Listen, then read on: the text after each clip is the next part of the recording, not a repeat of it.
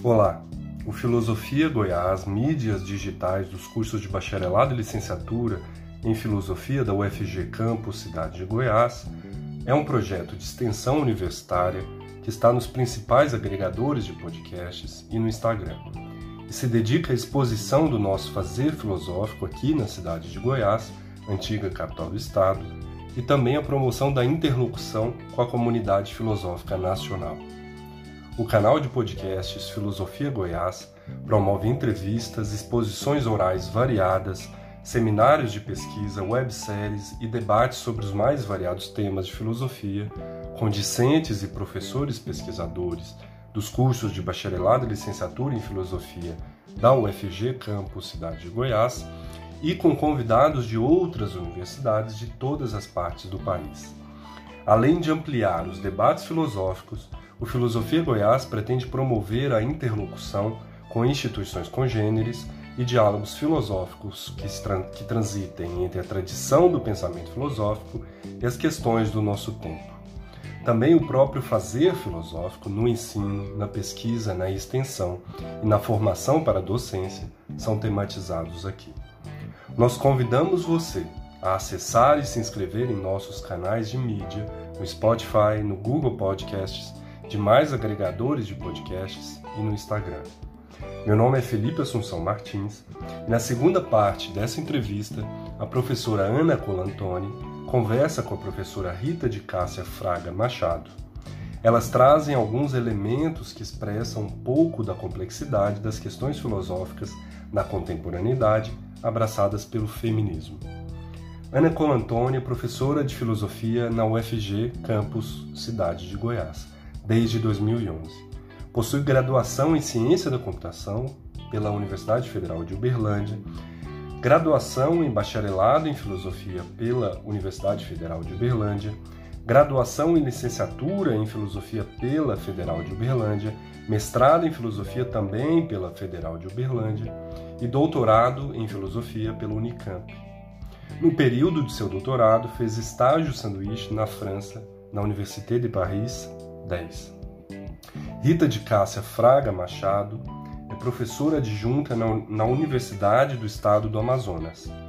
Doutora em Educação pelo Programa de Pós-Graduação em Educação da Universidade Federal do Rio Grande do Sul, mestre em Educação pela Universidade Federal do Rio Grande do Sul, especialista em Metodologia do Ensino de Filosofia pela Unicinos, é licenciada e bacharel em Filosofia pela Unicinos também representante na área de Ciências Humanas e Sociais da Câmara de Assessoramento Científico da Fundação de Amparo à Pesquisa do Estado do Amazonas, a FAPEAM, líder do grupo de pesquisa CNPq Feminismo, Trabalho e Participação Popular e Comunitária.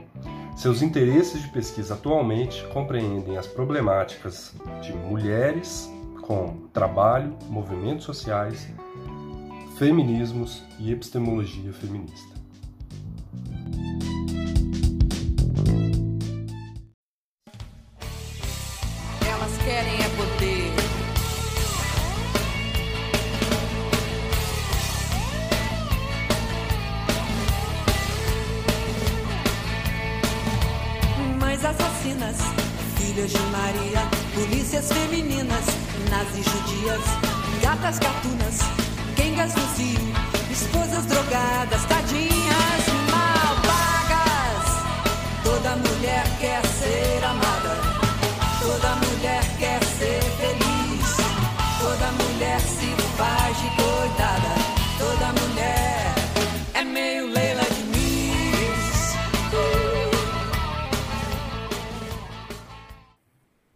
Ótimo, professora Rita.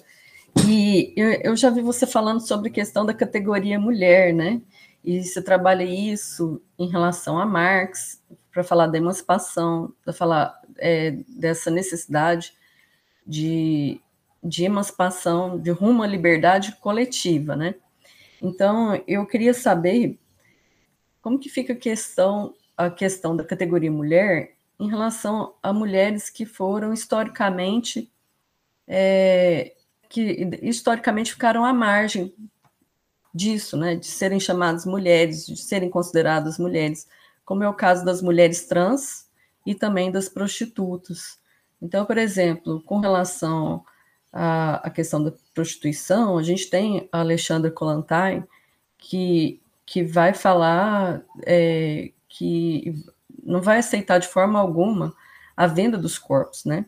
Nem pela dona de casa, que acaba se vendendo para o seu marido, para um homem só, e nem das prostitutas, que se vendem para vários, né? E, mas, por outro lado, a gente tem a Monique Prada, que defende o direito das prostitutas, né? direitos trabalhistas. Então, eu queria saber como você compreende essa contradição, como que a gente pode pensar sobre isso. Certo, Ana. É, então, a categoria mulher, né, ela se torna problemática, na minha perspectiva, do lugar que eu estou, que é uma filiação à teoria crítica né, marxiniana. Para mim, ela se torna uma contradição e um problema insolúvel ou irresolvível quando ela se torna absoluta, como se, como se torna uma ideia universal absoluta que mulher tem que ser branca, tem que morar no centro, que tem que ser isso, que tem que usar isso, que tem, enfim, quando ela se torna uma categoria absoluta. Quando ela não se torna uma categoria absoluta, eu penso que ela é fundamental na nossa luta por direitos, assim como o conceito de gênero, né, que muitas teóricas da contemporaneidade, como a própria Judith Butler, enfim, problematiza o gênero, né? É, enfim, então eu penso que é problemático tudo aquilo que vira absoluto, universal, padrão, único, como uma história única, né? Então, nesse sentido, é problemático, porque à medida que eu me confesso mulher, é, há um propósito nesse confessar-se mulher. Isso é uma, uma ideia muito da Graciela Herrero, que quer dizer, eu me posiciono no mundo desse lugar de mulher. Isso não significa eu ter uma vagina, eu menstruar, enfim, não significa isso. Significa se posicionar no mundo desse lugar de ser mulher. Então, acho muito, muito importante é, essa problematização, né? Sobre a questão que é muito é, pertinente de se é, a prostituição é, é problemático ou não, enfim. Acho um, um assunto meio espinhoso, mas eu vou tentar é, é, falar do ponto de vista que eu enxergo. Do lugar que eu enxergo, o corpo não é mercadoria. Ele não pode ser mercadoria. Porque quando a Alexandra Kolontai ela, ela defende essa posição da mulher, não, não, não transformar o seu corpo já em mercadoria, né? mas não, ela não diz exatamente assim, né? ela está falando ali da moralidade, enfim, ela está defendendo é, fundamentalmente o, o, nosso direito de fazermos o que quisermos com os nossos corpos, sem que ele se torne uma mercadoria comercializada no mercado, ou seja, que a gente possa é, comercializar isso. Então, considerando isso, eu acredito que, desde que nós não tenhamos uma postura capitalista de exploração dos nossos corpos, a venda de, a qualquer preço, né? E aí isso inclui a violência aos nossos corpos, porque a gente sabe que muitas mulheres que vivem da prostituição sofrem muita violência, extremamente violência, porque quem paga tem o direito de exigir, né? Desde que isso não esteja colaborando, corroborando com essa ideia de transformar o meu corpo em mercadoria, é, feitiçizar, né? Eu, para mim tá tudo bem. Acho que a gente pode fazer o que a gente quiser, né? Acho que o problemático tá quando ele se torna uma mercadoria e que ele vai ser comercializado no mercado e que ele vai ter um preço, enfim né? Porque o que há de mais humano nas mulheres é o nosso corpo. É, e o que há, e, e o poder, e o principal poder nosso é o nosso corpo. Né? E isso a gente só foi se dar conta muito tarde, infelizmente. Eu acho que a, a, quem tem mais ajudado a gente a se dar conta de que esse corpo é meu, etc. e tal, é falando no feminismo por ondas, é a quarta onda do feminismo. Né? Quando as meninas começam a fazer a discussão do aborto, do corpo, enfim. Então, eu queria, eu queria ir muito por aí, sabe? Porque me parece que é, seria é, universal eu dizer, não, olha, tá errado a legalização da prostituição e, está certo é, o casamento monogâmico, digamos assim, né? Isso é extremamente patriarcal, né? Mas não é isso que eu queria que eu quero dizer. Eu quero dizer que quando é esse corpo, esse corpo político é com, está consciente, estar consciente dessas estruturas de opressão capitalista, racista e machista, fizer essa escolha, eu não vejo um problema nenhum nisso. Agora, o que a gente não pode compactuar é com a preservação do capitalismo, do racismo e do patriarcado, né? Que opera sobre os nossos corpos diariamente. Opera. Quando eles nos silenciam, quando eles nos ditam o que, que a gente tem que usar, quando eles nos ditam o que, que é padrão de beleza, quando a gente abre as redes sociais e vê as mulheres sendo acusadas porque são gordas, são magras, são isso, são aquilo. Quando dizem que a gente tem que ser mãe e tem que ser mãe de dois, de prefer... dois filhos, de preferência para menino e um menino. Então, assim, quando esse patriarcado opera sobre os nossos corpos, aí isso é bastante problemático. Né? Não sei se eu respondi ou criei mais problema, enfim. Foi ótimo, professora Rita. Assim, eu só queria continuar problematizando, né? E eu, eu, por exemplo, fui bancária durante nove anos. Eu não vejo qual a diferença dessa venda do meu corpo para o sistema financeiro, por exemplo, né? Então, quando eu vou lá e é, digito e preencho formulários e faço avaliação das empresas. É, eu, eu vendo meu corpo, meu corpo está lá presente, né?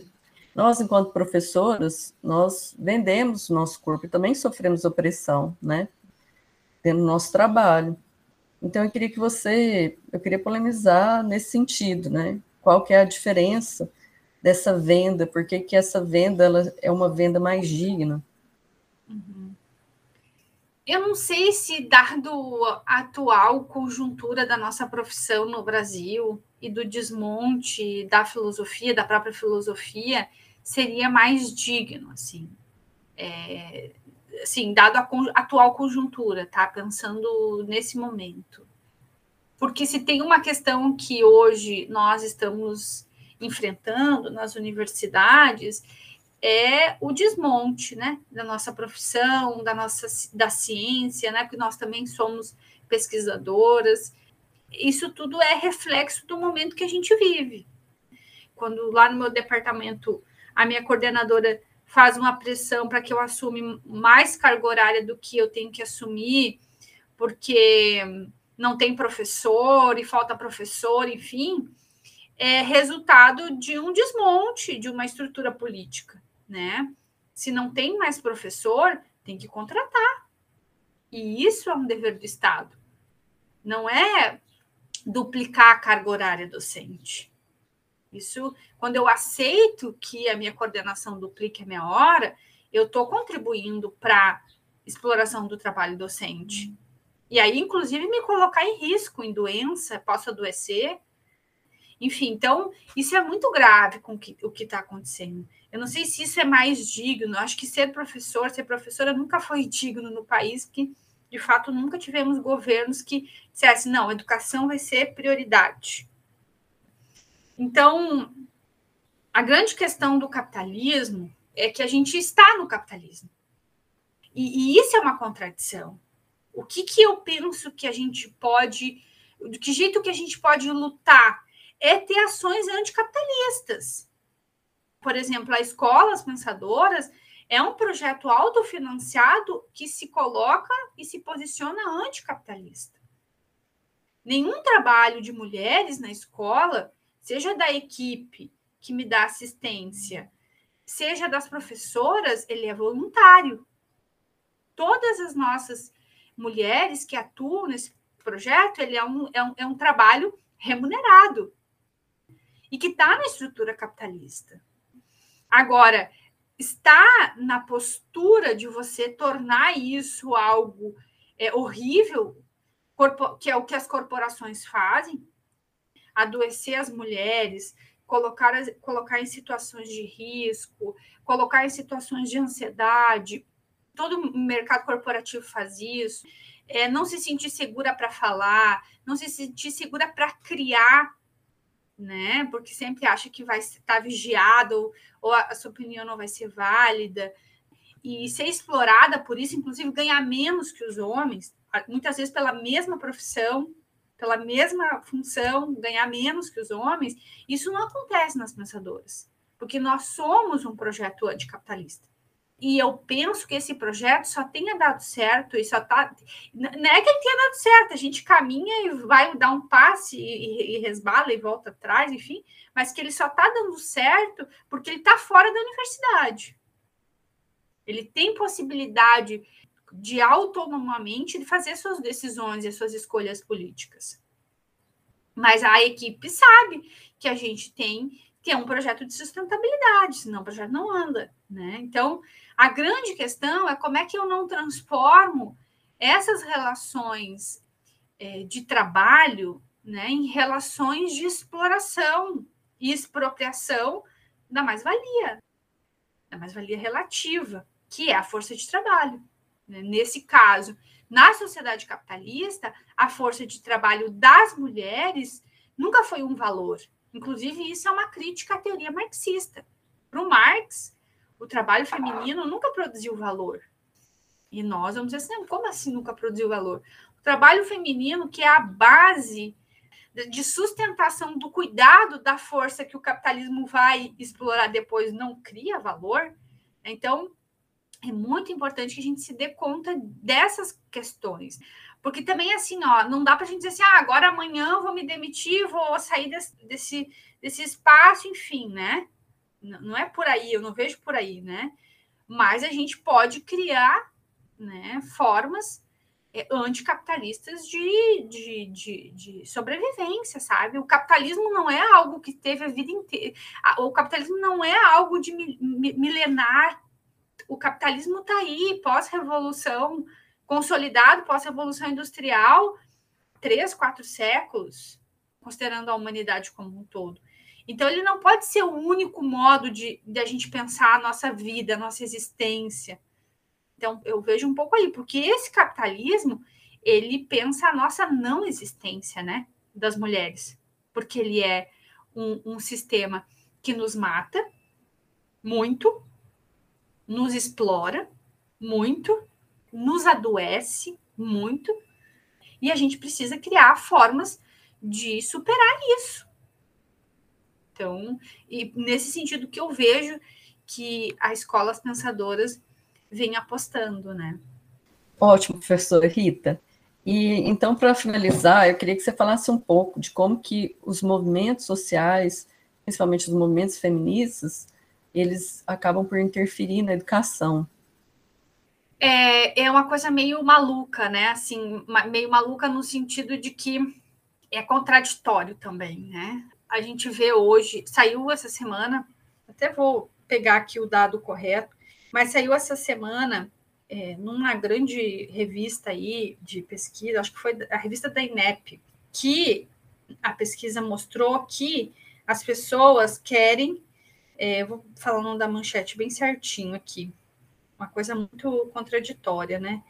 Que as pessoas, 76% das pessoas entrevistadas acham extremamente importante a discussão. 76% dos brasileiros é, querem aula sobre diversidade na escola. É um dado muito grande, né? Uma pesquisa que foi publicada pelo INEP é, mas a escola e a universidade não conseguem trazer isso para dentro dos seus currículos. É uma pesquisa que está sendo, que é um resultado de pesquisa que tem muita influência dos movimentos feministas. Somos nós, enquanto feministas em movimento, que estamos dizendo da importância de se discutir gênero na escola, de se discutir gênero na universidade, de, de, enfim, é, é o movimento feminista que diz isso. Ao mesmo tempo que o movimento está dizendo isso, as pesquisas revelam isso, essa vontade geral, né? essa vontade as universidades e as escolas não conseguem trazer isso para dentro das suas estruturas universitárias e nem escolares, por várias questões. Eu acho que a primeira delas é a decisão política, de, de colocar isso é, em debate. Então, e o medo que isso pode causar e, mudando um pouco o rumo desses currículos. Quando a gente diz que a gente quer uma, uma filosofia feminista, a gente está querendo dizer que é o seguinte: na universidade a gente também quer aprender pensadoras. Não é que a gente quer botar os pensadores fora. As pessoas acham, ah, mas agora vocês não vão mais ler os pensadores. Não, eles são fundamentais. Mas a gente também quer olhar de um outro ponto de vista, que é o das mulheres. Então a gente também quer estudar as pensadoras, a gente também quer estudar o pensamento de mulheres e ver o quanto de potência transformadora e humanitária tem nesses pensamentos. Inclusive, eu encontrei essas, essas potências humanitárias no pensamento de mulheres. Sobre questão de prostituição, de corpo, de trabalho doméstico, foi em Rosa Luxemburgo que eu encontrei isso. Foi em Alexandra Kollontai que eu encontrei isso. É em Angela Davis que eu encontro isso. Não é no Nietzsche, não é no. Agora, eles são importantes? São, mas não dá para a gente continuar ensinando só homens héteros, brancos, cis, europeus. Não dá. Então a gente precisa mudar essa estrutura. E o movimento social, ele é esse é, é essa esse vulcão que está pressionando, que está pressionando. Uma hora isso vai acontecer, porque a nossa a nossa grande vontade é que esses movimentos comecem a ocupar as universidades e as escolas. Porque não somos nós, lá do nosso lugar de doutores e doutoras, de uma estrutura, que, inclusive, quando você olha, olha é extremamente macha, que vai acordar amanhã e dizer assim: olha, a partir de então, então a disciplina Educação e Gênero vai fazer parte do currículo. Não vai ser dessa forma.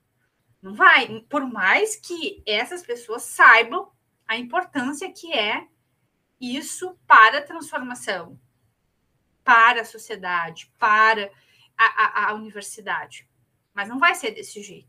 Então, nesse sentido, os movimentos sociais com a capacidade de mobilização de estruturas é, que vai conseguir poder fazer pressão nessa universidade, nessa escola. Não é possível, uma hora isso vai ter que acontecer. Na verdade, isso já vem acontecendo. Muito de formiguinha, mas vem acontecendo. Um exemplo disso é a gente poder hoje estar aqui conversando sobre esse tema. E que vai pro, vai rodar dentro da Universidade Federal de Goiás e que vai rodar em outras universidades também. Um exemplo disso está acontecendo. Muito devagar, mas está acontecendo. Mas a gente quer mais, né? A gente quer mais, porque é muito tempo sendo oprimidas e sendo invisibilizadas. É muito tempo. Então, quanto tempo mais a gente vai esperar para isso? Então, a, a, gente já percebeu que a, a, a humanidade não deu muito certo, não. Essa humanidade que a gente conhece. E essa humanidade foi pensada por quem, né? Visibilizada por quem? Então, eu acho que essas questões precisam estar sendo ditas, faladas, questionadas, problematizadas. Então é por aí que eu vejo, Ana. Rita, então eu gostaria muito de agradecer sua exposição, sua entrevista, sua disponibilidade, né? E gostaria que você fizesse algumas considerações finais também para se despedir, né, desse momento. E espero que a gente possa ter outros ah, eu fico muito feliz com o convite, assim, novamente. Quero agradecer a, a, oportunidade de poder conversar sobre esses temas, sobre essas questões. Algumas coisas que eu falei hoje aqui, eu falei pela primeira vez. Acho que tem muitas coisas que estão anotadas, que eu estou fazendo estudos ainda. Mas eu acho que esse é o nosso papel mesmo, como militantes, professoras, enfim, né? que quer um mundo melhor, né? E a gente entende que a filosofia também é uma ferramenta, que o feminismo também é uma ferramenta dessa transformação, né? Então, agradecer esse espaço, é, convidar todo mundo para conhecer esse projeto que eu tenho liderado, que é o projeto As Pensadoras, acessando lá a plataforma, né, www.aspensadoras.com.br, é, e convidar todas as mulheres que se sentiram provocadas com essa nossa conversa de hoje a se juntar a nós, sabe? É, o futuro é comunitário, para as mulheres é comunitário, não tem outro. Ou a gente entende isso, ou a gente não vai operar a transformação. Perfeito, professora Rita. E é isso, né? Acho que a gente tem que pensar naquelas que são mais excluídas também, né? Porque existem pessoas que estão morrendo da questão, a expectativa de vida de mulheres trans é de 30 anos, a questão da marginalização das prostitutas também, que também são vítimas de violência. Então, transformando a cultura, a gente pode também transformar a, a estrutura, né, de uma certa forma. A cultura reflete na, na, na vida, reflete na, nas relações, nas, nas relações de, de troca, nas relações também capitalistas, né. É, então, eu queria agradecer, muito obrigada por, pela presença, e continuemos em outro momento. Grande abraço.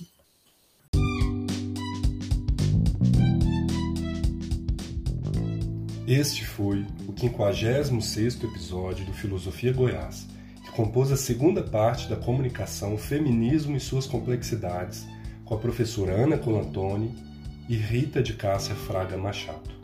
Colaboram ainda com Filosofia Goiás o professor e coordenador deste projeto de extensão Cícero Oliveira, os professores colaboradores Felipe Assunção Martins e José Gonçalo Armijos Palácios, além da aluna Janaína Teodoro Oliveira, bolsista Probec UFG. Nós somos o Filosofia Goiás, uma atividade de extensão universitária ligada aos cursos de bacharelado e licenciatura em filosofia da UFG Campus Cidade de Goiás, antiga capital do estado.